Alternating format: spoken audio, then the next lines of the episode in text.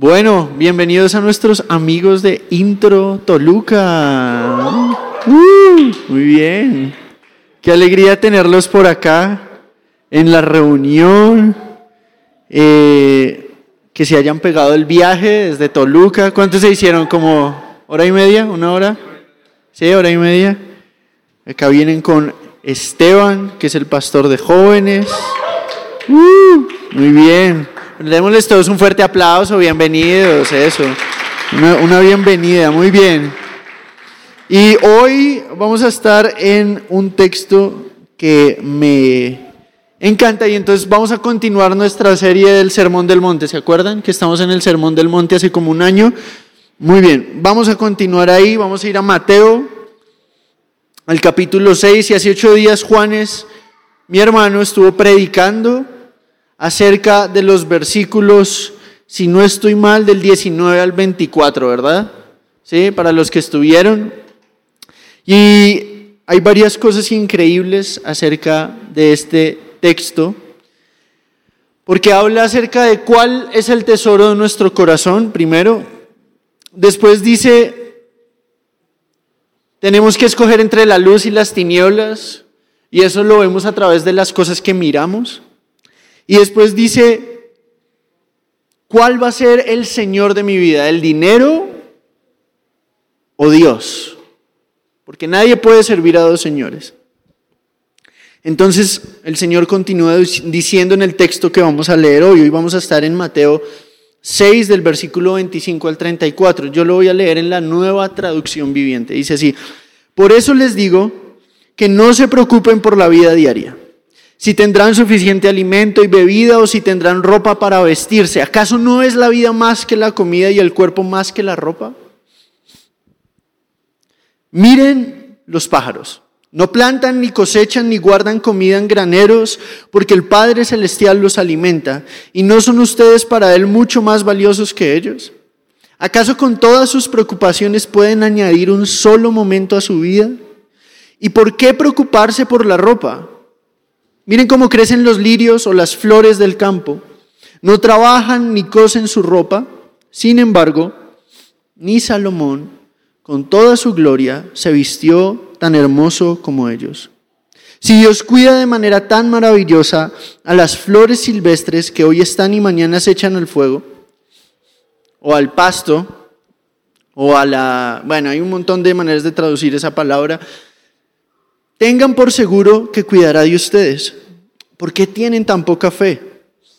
Así que no se preocupen por todo esto diciendo qué comeremos, qué beberemos, qué ropa nos pondremos. Esas cosas dominan el pensamiento de los incrédulos, pero su Padre Celestial ya conoce todas esas necesidades. Busquen más bien el reino de Dios por encima de todo lo demás y lleven una vida justa en otras versiones dice, busquen el reino de Dios y su justicia, y Él les dará todo lo que necesiten. Así que no se preocupen por el mañana, porque el día de mañana traerá sus propias preocupaciones. Los problemas del día de hoy son suficientes para hoy. Amén. Muy bien, hoy vamos a hablar acerca de este tema increíble que encierra el Señor en todo este texto, que es básicamente cuáles deben ser nuestras preocupaciones. Y nuestras preocupaciones revelan nuestras prioridades. Entonces un, comentarista lo llama la cuestión de la ambición. ¿Cuáles son nuestras ambiciones? Y por eso yo titulé este mensaje Una mejor ambición. Una mejor ambición. Todo el mundo y todo lo que nos rodea nos invita a buscar exactamente y a preocuparnos exactamente por las cosas que Jesús en este texto nos dice que no deben ser una preocupación en nuestra mente. Habla esencialmente de tres cosas. Primero, habla de la comida y la bebida, del alimento. Después habla de la ropa, ¿cierto? Y después habla del futuro, diciendo, bástele a cada día su propio afán. Si ustedes no pueden añadir ni una hora a su día, entonces ¿por qué se preocupan por controlar un futuro que no está en sus manos? En otras palabras, palabras explícitas dice, no se preocupen por el mañana porque el día de mañana traerá sus propias preocupaciones. Ahora, vamos a hablar de esas tres cosas. Pero primero tenemos que ser conscientes que realmente todo lo que nos rodea nos invita a preocuparnos exactamente por esas cosas. Por ejemplo, yo estaba preparando este mensaje, literalmente estaba preparándolo y me entró un mensaje publicitario. El mensaje publicitario, yo no sé si a ustedes les llegan mensajes de texto de compañías súper extrañas y uno no sabe ni cómo agarraron el número de uno. Es, es un poquito horrible. Entonces el, el mensaje mientras estaba leyendo este texto decía lo siguiente, te lo mereces, necesitas comprar más cosas o lo que necesitas es viajar. En estos días o para dentro de algunos meses, planea tu siguiente viaje y cómpralo por internet. Ta, ta, ta, Pero, pero miren cómo tratan de atrapar la atención. Te lo mereces, lo necesitas. Yo decía, la ironía de yo estar leyendo, no se preocupen por estas cosas, y que en ese instante me llegue, te lo mereces. Yo solamente pude pensar, apártate de mí, Satanás. Pero Dios, acá Jesús no nos está diciendo que viajar está mal, ni nos está diciendo que trabajar está mal, ni nos está diciendo que planear está mal. Lo que Jesús nos está diciendo es que hacer de, de la preocupación por esas cosas el centro de nuestra vida es un mal negocio. Es un mal negocio. Entonces, esto es lo que quiero que entendamos. Tres cosas. ¿Qué es lo que ocupa nuestra atención? Y según lo que Jesús nos dice es la provisión diaria, lo que nos ponemos y el futuro. Así que vamos a hablar de esas tres cosas y espero no, tardarme mucho porque lo, lo que quiero es que hoy podamos aterrizar el mensaje en nuestro corazón. Entonces, no estén ansiosos. La ansiedad es uno de los problemas más básicos y comunes con los que nos enfrentamos. ¿Alguien aquí alguna vez ha sufrido de ansiedad? Yo he sufrido de ansiedad alguna vez. Pero ¿saben qué es lo que Jesús constantemente dice en este texto? Más de tres veces nos dice, por nada estén ansiosos. Y la ansiedad tiene muchas formas y es algo que ya hemos hablado en esta reunión. Entonces yo hoy, cuando encontraba este texto, pensaba en mi propia vida. Una de las cosas que yo he encontrado es la ansiedad es profundamente sutil y siempre va a haber ansiedad por algo. Hay un montón de preguntas que constantemente nos bombardean. Por ejemplo, una pregunta tan sencilla como ¿qué me voy a poner hoy? puede traer ansiedad. ¿Qué me voy a poner hoy? Puede tardarse un minuto, pues porque no tenemos muchas opciones, ¿cierto? O puede tomarse tres horas. Por la misma razón, no tengo muchas opciones, tengo que escoger bien, ¿cierto?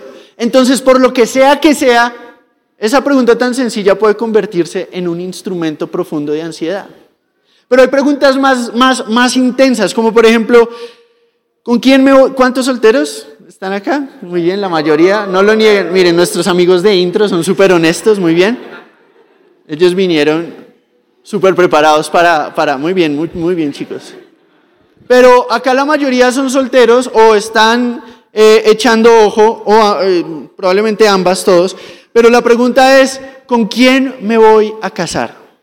Esa era una pregunta que constantemente a mí se me venía a la mente. ¿con quién me voy a casar? El Señor, gracias a Dios, ya me respondió esa pregunta. Otra pregunta, cuando uno se está graduando de la escuela, ¿qué voy a estudiar? ¿Cierto? Cuando uno se está graduando de la universidad, ¿en qué voy a trabajar? Cuando uno está trabajando, ¿cuánto me va a durar? Cuando uno se casa, ¿cuándo voy a tener hijos? Cuando uno tiene hijos, ¿cuántos hijos voy a tener? Cuando uno tiene los hijos que tiene es, ¿cómo les voy a pagar la escuela? La universidad. ¿Con quién se van a casar ellos? ¿Cierto? Y yo lo que quiero que veamos es, si nosotros vivimos por las cosas de este mundo, la ansiedad es el resultado natural. Y no hay otra manera de vivir si nuestra vida está fijada en este mundo que con ansiedad. Otra, otra pregunta es, ¿De qué depende mi vida realmente? Y esa es la pregunta que Jesús nos invita a pensar. ¿De qué depende mi vida? Y lo primero que nos dice es, no estén ansiosos, pero piensen. Entonces el Señor dice, ¿de qué, de qué vamos a vivir? En esa época la pregunta ¿qué comeremos no es simplemente de qué tengo ganas, sino literalmente cuál va a ser nuestro sustento diario. Así que no se preocupen por todo esto diciendo qué comeremos, qué beberemos, qué ropa vestiremos. Porque Jesús lo primero que nos enseña es, ¿acaso no es la vida más que la comida y el cuerpo más que la ropa? Entonces vamos a ver lo primero, la comida y la bebida. ¿Qué responde Jesús? La vida es más que eso. Y dice, observen los pájaros, no se afanan. ¿Ustedes han visto los pájaros? Probablemente todos nos hemos despertado alguna vez al sonido del cantar del pájaro. Yo hace poquito estuve en, una ciudad muy pequeña que se llama Abasolo con, con Vicky, de hecho la semana pasada, por eso no pudimos estar, y nos invitaron a predicar y yo me acuerdo que cuando empecé a predicar, los pájaros estaban como en una revolución. No me dejaban predicar de lo, era como, como que decidieron despertarse ese día y tratar de apagar mi predicación. Pero yo pensando en eso, si uno observa el comportamiento de los pájaros, los pájaros tienen temporadas de migración, dependiendo del clima, dependiendo de los tiempos. Pero uno nunca ve un pájaro afanado. Es raro, pero uno no asocia esa palabra ansiedad con los animales. Entonces el Señor nos invita a mirar la naturaleza y decir, miren los pájaros, ellos no tienen cómo sembrar, ellos no tienen cómo recoger, pero nunca les falta el alimento. Claro que lo buscan, pero tienen que vivir día a día, no pueden adelantarse. Y me encanta lo que dice, no plantan, versículo 26, ni cosechan, ni guardan comida en graneros. Y saben, nuestra más común tendencia en la vida es creer que entre más acumulamos, más seguros estamos. Y, yo me acuerdo, por ejemplo, al principio de la pandemia, ¿Qué fue lo primero que se acabó? El papel higiénico. Nadie sabe por qué, ¿cierto? Eso sigue siendo un misterio. Pero yo me acuerdo que yo duré como dos semanas buscando papel higiénico porque gracias a Dios teníamos toda una alacena desde antes. Antes con Vicky cuando nos casamos, teníamos esta costumbre, como éramos dos, no sabíamos qué tanto comprar. Entonces un día fuimos al Sams. Y esto es lo que pasa. Cuando uno quiere sentirse seguro acumulando es un poquito como esto. Fuimos al Sams y somos dos y los dos somos flacos y los dos comemos, pues, bueno, yo ya no como tan poquito como cuando recién me casé, tengo que ser honesto, pero yo me acuerdo que en nuestra primera despensa dijimos, vamos a ir al Sams y vamos a... entonces compramos como 27 cajas de leche, eh, como 400 rollos de papel higiénico. Estoy exagerando, pero no, ustedes saben que en el Sams o en esas tiendas no venden nada de, a uno. Y entonces nosotros estábamos felices porque no tuvimos que hacer despensa en un año, casi. Y ocurrió un problema. Muchas de las cosas que compramos no sabíamos para qué servían. Entonces compramos harinas y yo decía, bueno, esto es harina para pancakes, esto es otra harina para otra cosa, y yo no sé por qué me, me daba por echar cosas inútiles.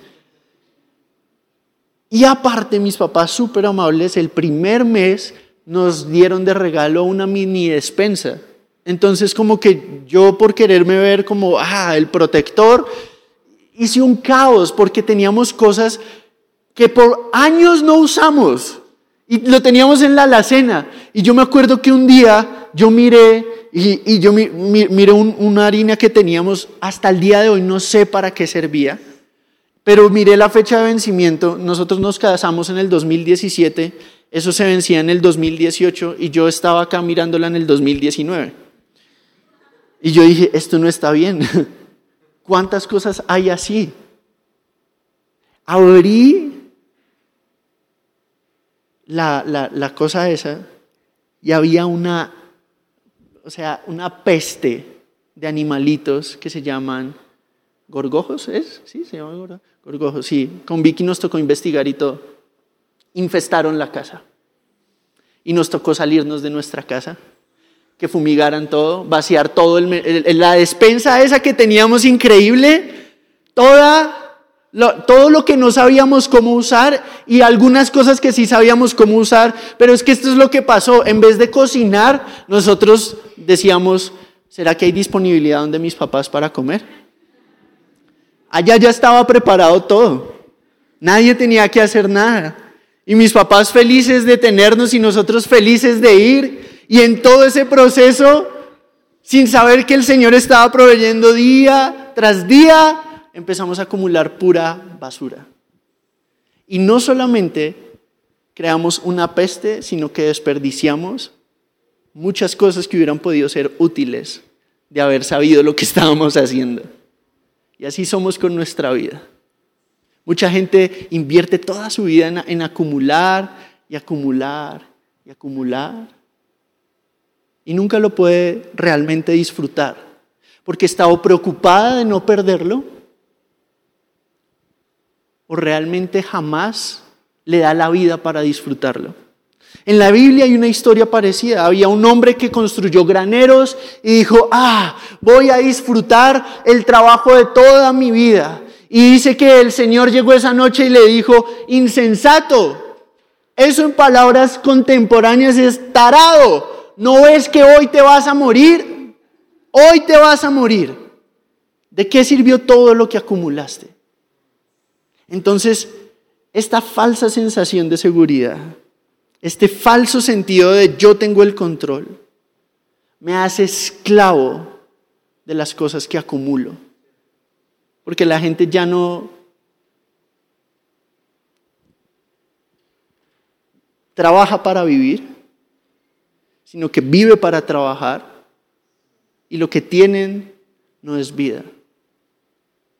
Tengan cuidado con sus ambiciones, porque si su sueño es acumular, en algún punto, lo que acumule se le va a podrir. Porque todo lo que acumulamos temporalmente tiene fecha de caducidad, incluyendo este cuerpo. Y no sabemos cuándo es. Pero muchos van por la vida haciendo proyectos grandes, diciendo yo quiero una cuenta bancaria gorda, quiero poder comprar lo que yo quiera, como creyendo que eso va a asegurar nuestra felicidad, porque eso es lo que nos han dicho. Pero el dinero no puede asegurar nuestra seguridad, el dinero no puede asegurar nuestra felicidad y el dinero no puede asegurar, mucho menos puede asegurar nuestro futuro. Ahora, yo no estoy diciendo no ahorren, no estoy diciendo no... Eh, trabajen, como lo dije al principio, eso no es ni siquiera lo que Jesús está diciendo. Lo que Jesús, lo que Jesús está diciendo es, cuiden por qué lo hacen. Porque a veces se nos va la mente pensando que todo lo que hay en esta vida está acá. Y un escritor increíble que a mí me encanta, así es Luis, una vez dijo, la gente que realmente puede vivir al máximo su vida en este mundo es la que tiene la mirada en el otro, en la eternidad. La gente que más hizo meollo o impacto en la historia de la sociedad fue la gente que podía ver más allá de las cosas de este mundo. Entonces, la comida es increíble. A todos nos gusta un buen plato de tacos, una buena ronda de tacos de suadero. Pero cuando eso se convierte en la razón de nuestra vida, estamos destinados a quedar vacíos. Y la Biblia llama eso vanidad. Y todo lo que nosotros tenemos por sustento y decimos, ¿de qué voy a vivir? Y mucha gente que está que tienen, muchos de ustedes que tienen familia que no es cristiana probablemente van a tener esta lucha. ¿Usted qué es lo que hace metido en esa iglesia? Allá no le dan lo que usted, no le dan dinero, pero sí le piden dinero. Yo conozco todas las, los argumentos familiares, porque a quién creen que buscan las personas cuando tienen esos argumentos y no saben cómo responder? A uno que tampoco sabe cómo... Pero siempre uno encuentra esos casos. El, punto es que como las personas que no conocen de Jesús tienen su mirada en la cantidad de cosas que pueden acumular como su seguridad, es muy loco encontrarse con un Dios que se hizo hombre y viene y nos dice, ustedes pueden soltar un poquito, porque su seguridad no proviene de su capacidad de acumular. Y todo lo queremos acumular.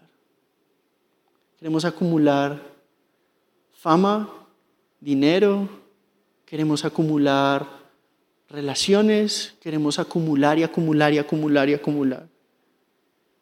Y entre más acumulamos, más solos en realidad quedamos. Cuiden dónde ponen su mirada. Cuiden dónde está su seguridad. Porque la vida es más que la comida y la bebida. Es más, Jesús tuvo un ayuno. El principio del ministerio de Jesús fueron 40 días sin comer nada. Y al final, el diablo le dijo a Jesús, si tú eres el Hijo de Dios, vuelve estas piedras en pan, porque si tú eres el Hijo de Dios, tú puedes hacer eso. Y esto es lo increíble, así es la situación de una persona que le entrega su vida a Dios y empieza a tener crisis financieras, crisis de salud. Si tú eres realmente creyente o hijo de Dios, ¿por qué tu vida está así? Es lo mismo, en diferente dimensión. Jesús estaba peleando por la redención y su ayuno de 40 días era una muestra de rendición total a la voluntad del Padre. Era obediencia donde el pueblo de Israel desobedeció. Fueron 40 días en el desierto, dependiendo de la presencia de Dios, donde el pueblo de Israel pasó 40 años en el desierto quejándose de lo que no tenían. Y en vez de poner su mirada en Dios, siempre tuvieron la mirada puesta en Egipto. Su corazón, aunque su cuerpo estaba caminando hacia la tierra prometida, su corazón se había quedado en el mundo, en Egipto. Y cuando Jesús fue tentado con exactamente lo mismo cientos de años después, él respondió, no solo de pan vivirá el hombre, sino de toda palabra que sale de la boca de Dios. Él modeló lo que estaba predicando porque él dijo, lo que Dios tiene para decir sobre mi vida es mucho más satisfactorio que, un, que una llenura momentánea. Lo que Dios tiene planeado para mi vida es mucho más real que comerme algo que me va a volver a dejar vacío. Y entonces muchos de nosotros nos amargamos, ¿cierto? Muchos de nosotros nos amargamos porque no tenemos lo que queremos cuando lo queremos. Porque nuestra mirada está reduciendo nuestra vida a cosas que no son realmente valiosas. Y nos estamos perdiendo la mejor parte, que es poder tener un momento, un día y una vida en la presencia de Dios. Y muchos de, yo sé que muchos de los que vienen acá, muchos de ustedes, esta semana probablemente lucharon con algún tipo de ansiedad. Hoy, de hecho, a los que estuvieron en nuestro devocional de la mañana, ¿sí? Los que se despertaron, uh acá veo como tres nada más, muy bien. Eh, esto es algo que Dios ha hablado mucho a mi vida. Y más adelante les voy a decir cómo. Pero si nosotros entendemos cómo Jesús cambia la balanza de prioridades, no solo de pan vivirá el hombre, sino de toda palabra que sale de la boca de Dios. Mi seguridad no está en tener la cena llena. Mi seguridad está en que mi vida le pertenece al dueño de los cielos y la tierra. Y ese es el principio. Mi seguridad nunca está en algo que me puede fallar eso se llama idolatría, cuando mi seguridad está en algo que no es Dios estoy destinado a la amargura y a la frustración, aunque lo obtenga. Es decir, aunque usted, aunque usted tenga el dinero que quiere tener, eso le va a fallar porque el dinero no está diseñado para llenar mi corazón. El dinero está diseñado para ser utilizado, no para ser adorado. La comida está diseñada para alimentar y nutrir, no está diseñada para convertirse en el Dios de mi vida. Y esto es algo que nosotros tenemos, sobre todo en una cultura que, que es tan profundamente influenciada por sus platos típicos, porque acá donde uno va, algo que yo encontré en México es que donde sea que yo vaya, ahí tienen la mejor comida de México. Entonces, ahí están los mejores tacos de México. Entonces, hace ocho días estaba en el Bajío, no, en el Bajío está la mejor comida. Después, eh, hace un tiempo estaba en Guerrero, no, en Guerrero está la mejor comida. Estuve en Oaxaca y ahí sí que está la mejor comida, con todo el respeto a todos los demás. Pero es fácil que eso que es como tan arraigado en la cultura, no lo veamos y se empiece a infiltrar en nuestro corazón como esto es lo que me define. Y así como la cultura mexicana es más que la comida, en parte está muy influenciada por la comida, pero es más que eso.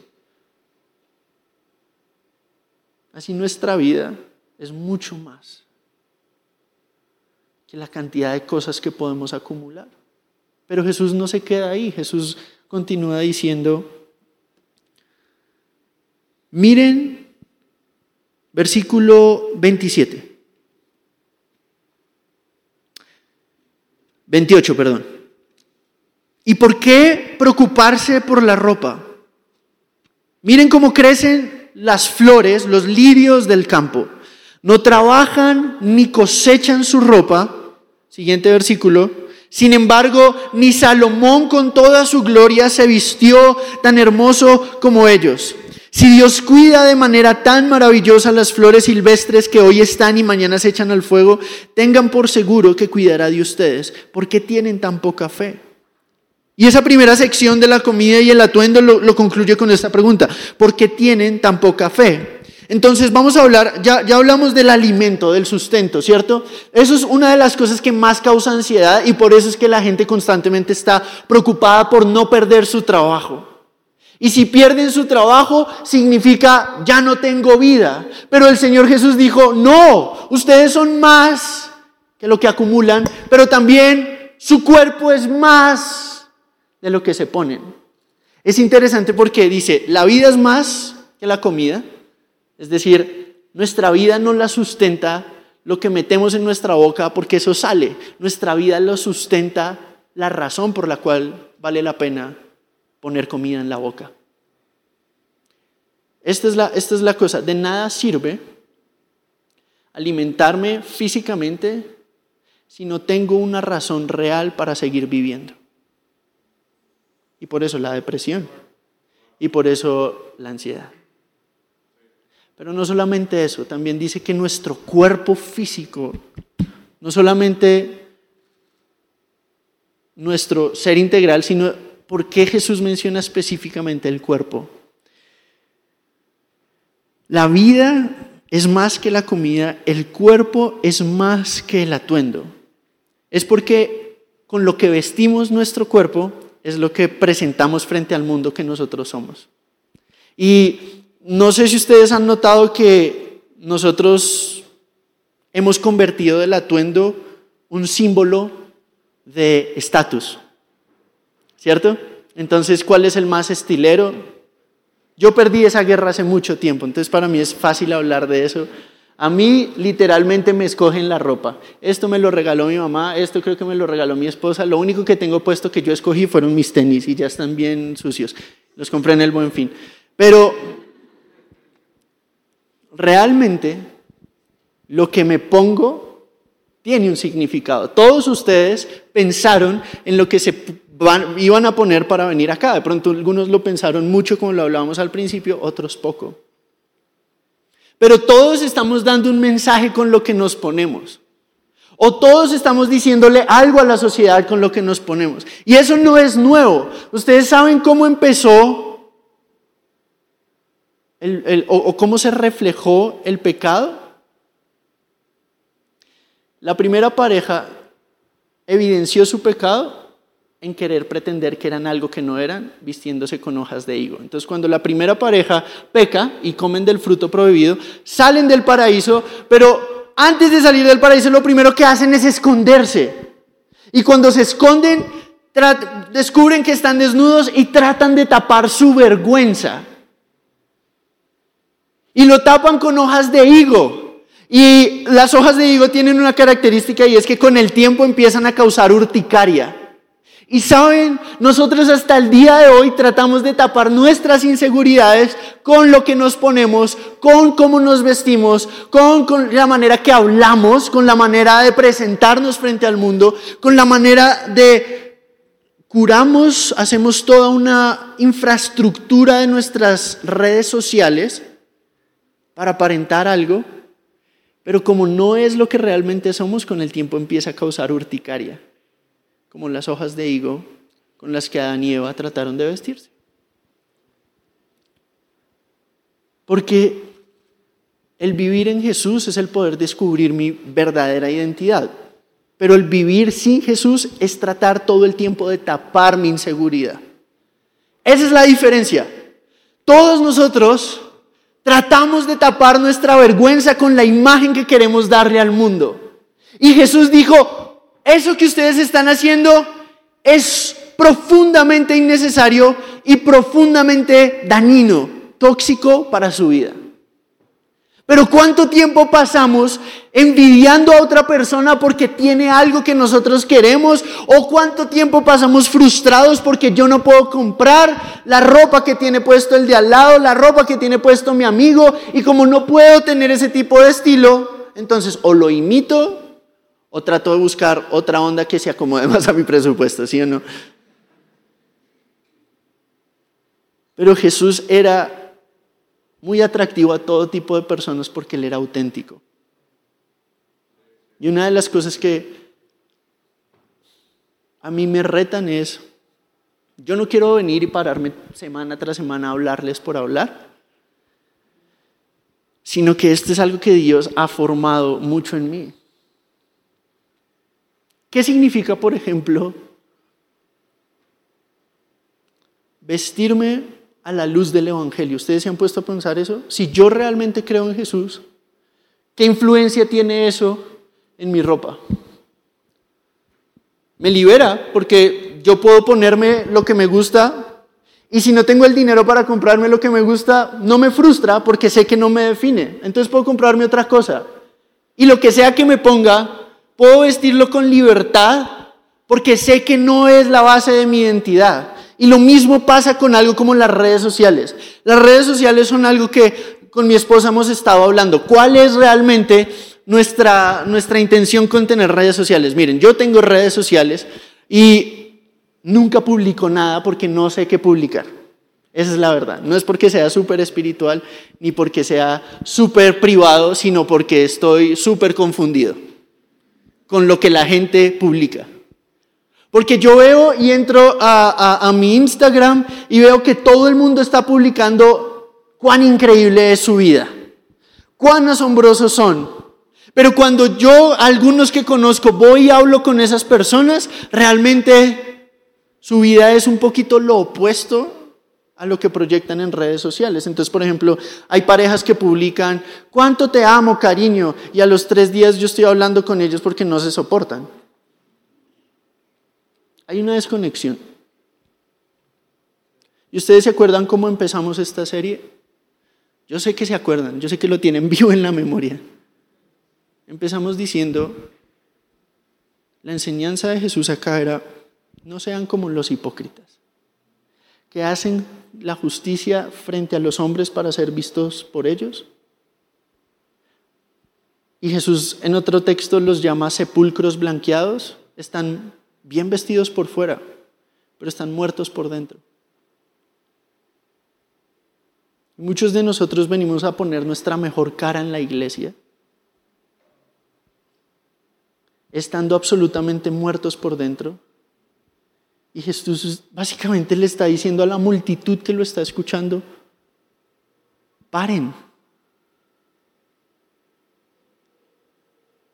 Su vida la están reduciendo a un textil. Y cuando ven la creación se dan cuenta que el creador sin ningún tipo de ayuda de las flores las viste mejor que el hombre mejor vestido en la historia de Israel, que era Salomón. Entonces Jesús está cambiando nuestra estructura de prioridades. Está diciendo, el cuerpo es más que el atuendo. Lo que eso significa es que la vestimenta, que la hemos vuelto una manera de, querer encajar, de ser asociados con un grupo específico, en realidad no importa, porque Jesús tiene un atuendo nuevo para nosotros. Ustedes, si, uno lee la Biblia, uno puede sacar toda una teología de la moda. y una de las cosas que uno ve es, hay una diferencia entre las personas que quieren presentarse a sí mismas como asombrosas. Son personas que se visten a sí mismas. Pero las personas que Dios llama, que Dios perdona, que Dios redime, por lo general es gente que Dios viste, como por ejemplo Adán y Eva Adán y Eva no se merecían tanta gracia y misericordia.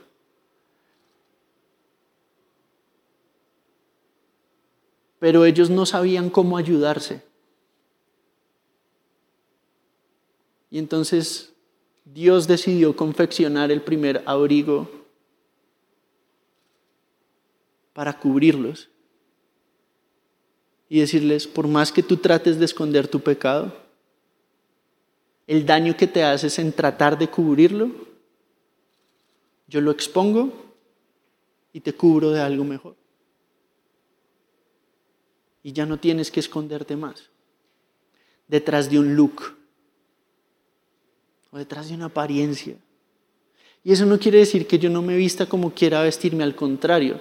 Eso quiere decir que ahora sí me puedo vestir como sea porque ya no es tan importante. Entonces puedo disfrutarlo por lo que es. Ya no me define, entonces no tengo que pasar ocho horas mirándome al espejo a ver si combina o no. Yo, por ejemplo, en mi caso debería pasar un poquito más de tiempo delante del espejo para ver si combina o no. Pero el punto es, a veces las cosas más innecesarias las volvemos las más fundamentales porque el mundo siempre le da un valor profundamente bajo a nuestra vida. Tú eres el textil que te pones y la cantidad de cosas que acumulas. Pero Dios dice, no. Y nos ofrece algo mejor. Nos dice, el Evangelio es el atuendo de la justicia de Jesús que me hace entender que no importa lo que yo use o lo que me ponga, ya soy recibido y mi vergüenza ya está cubierta.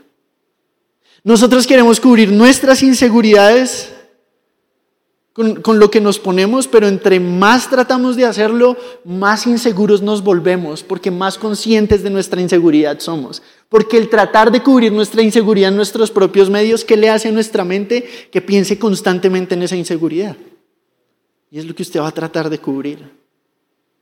Y eso no es algo como que usted pueda decir, ah, no, no aplica para mí. Eso se ve en todo, sobre todo en la juventud. Cuando una persona lucha con algo en su apariencia física, por ejemplo, yo, por ejemplo, les voy a poner mi ejemplo, gracias a Dios a mí el Señor me dio ojos para ver. Y yo dije, desde muy joven, yo sé que yo no voy a ser modelo. Y está bien. y está bien. Pero no se ría porque acá hay algunos que creen que pueden ser modelos y no. Y por lo general son hombres. No quiere decir nada más, pero una de las cosas, yo siempre digo que una de las cosas que más me sorprendieron cuando llegué a México es la seguridad del hombre mexicano en su belleza. Y yo quiero ser bien honesto.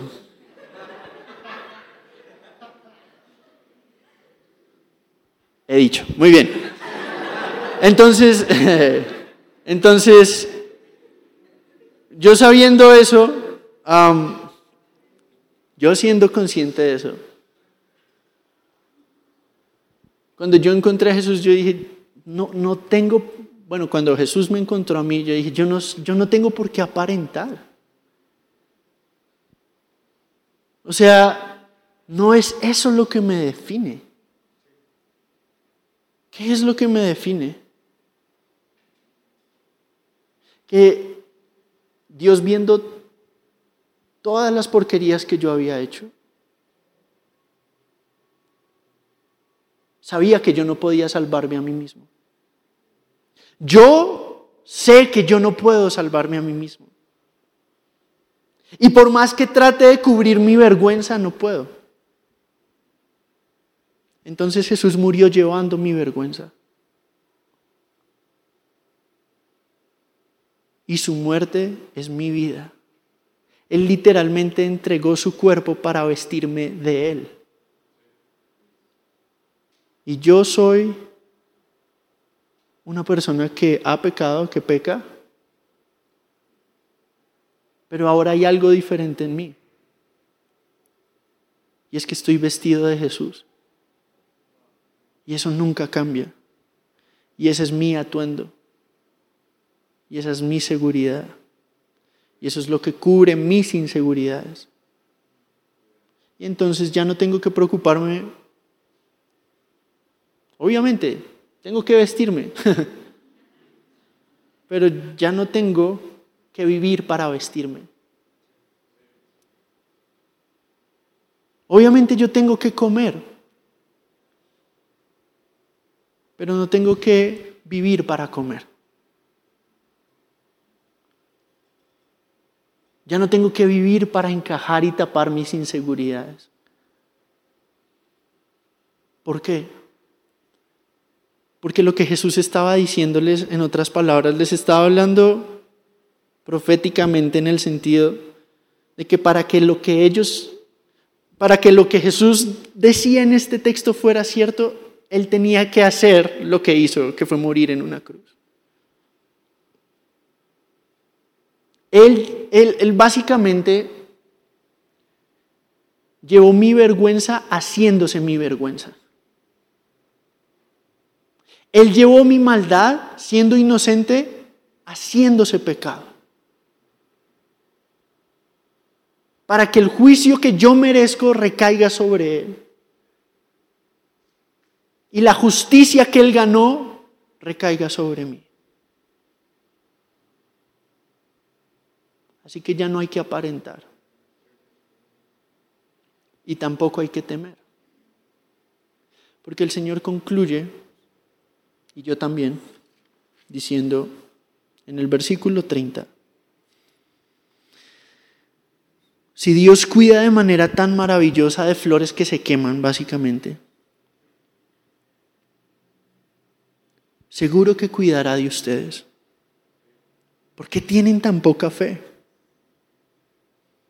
Y eso es lo que evidencia la ansiedad. La, ansiedad evidencia una incredulidad en el carácter de Dios. ¿Qué es incredulidad? Incredulidad no es simplemente creer que hay o no un Dios. No, no, no.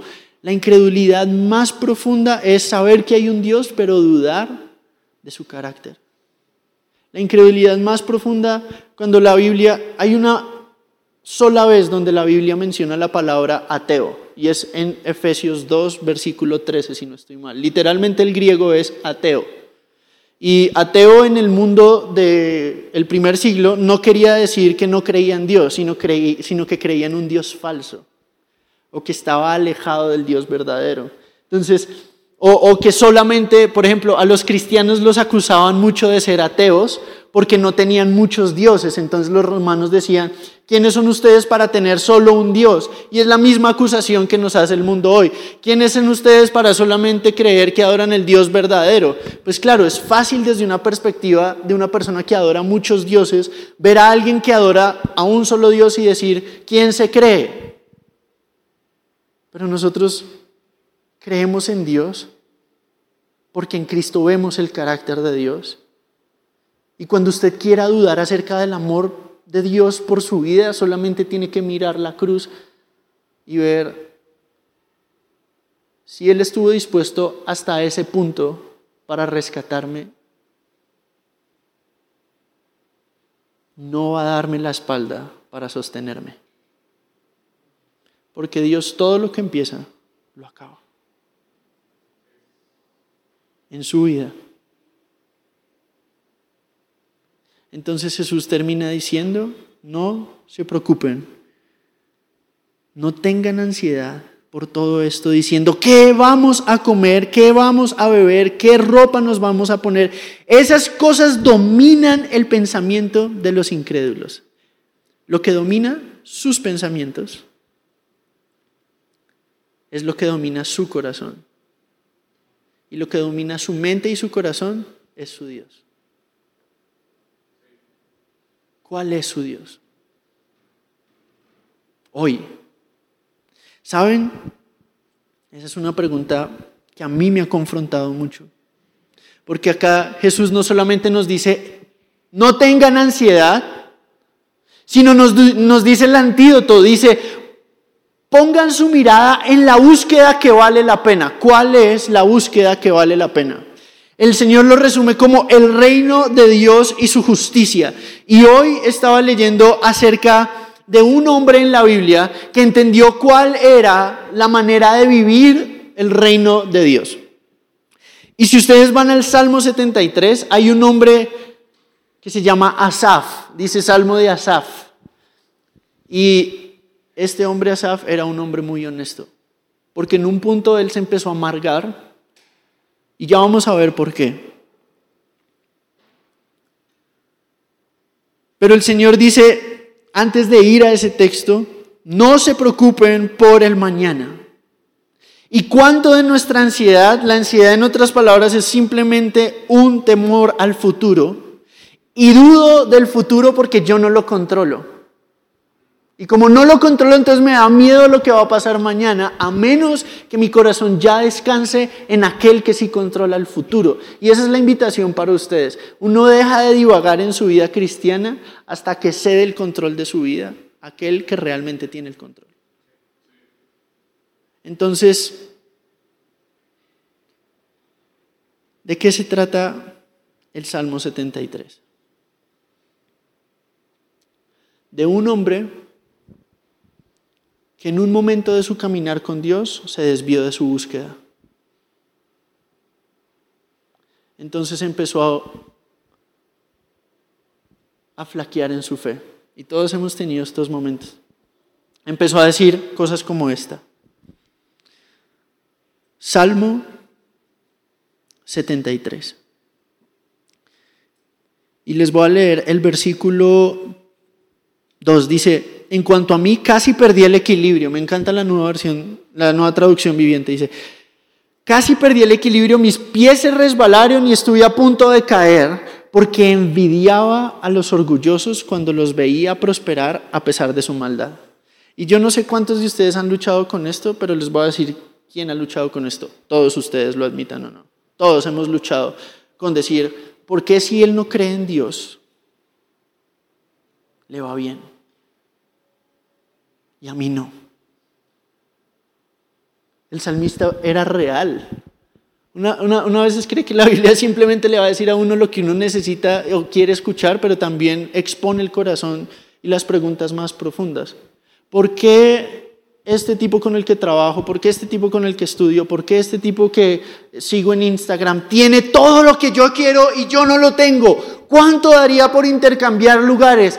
Señor, era la oración de él.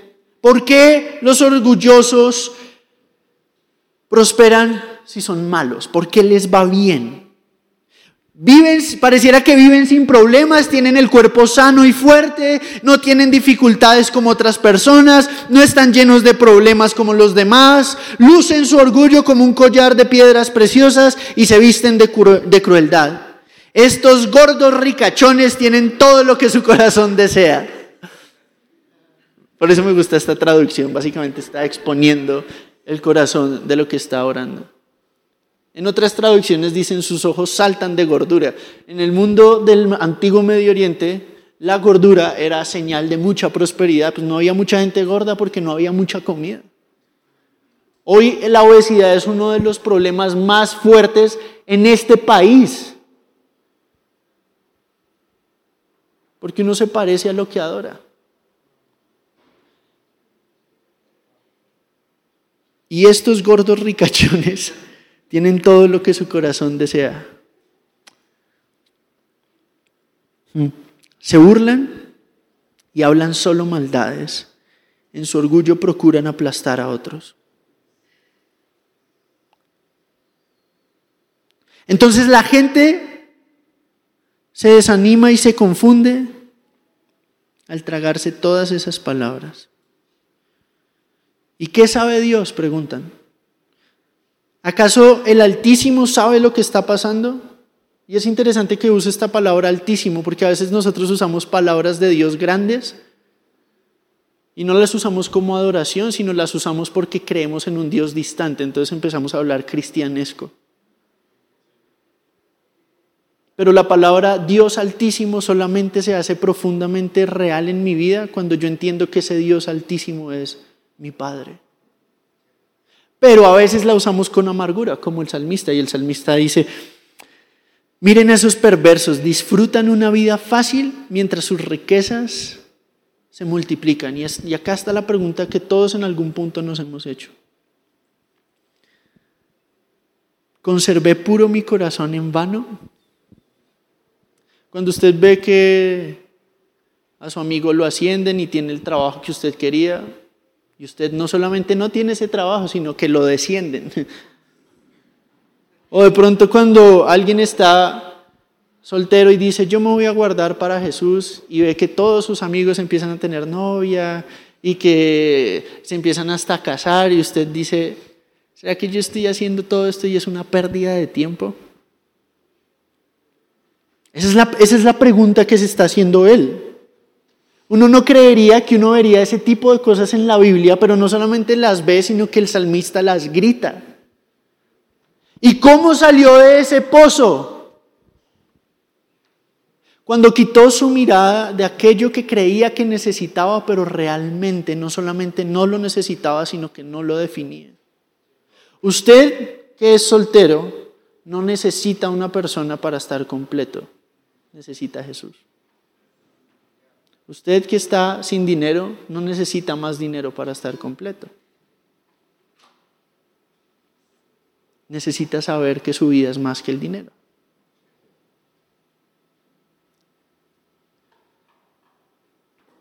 Usted que se siente solo, tiene que saber que aquí Jesús está todos los días con nosotros hasta el fin del mundo. Entonces uno no tiene que venir acá a aparentar.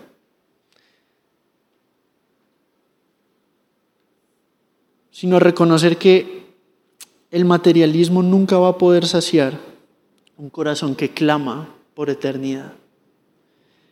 Él dice, si yo realmente hubiera hablado a otros de esta manera, habría sido un traidor a tu pueblo. Realmente no estaría diciendo la verdad. Traté de entender por qué los malvados prosperan, pero qué tarea tan difícil, dice. ¿Por qué a la gente mala le va bien? En otras palabras, buena pregunta. Pero es una pregunta que sí tiene respuesta. Y la respuesta es, les va bien porque es todo lo que tienen. Y no tienen nada más. Y yo, aunque no tenga nada, en Jesús tengo todo. Entonces, ¿se acuerdan hace unos domingos que hablamos de este es mi cuerpo y esta es mi y tomamos la Santa Cena. De eso se trata la vida cristiana. Al final del día es saber que yo no tengo que, uy, uh. está bien, está bien. Yo, yo no tengo que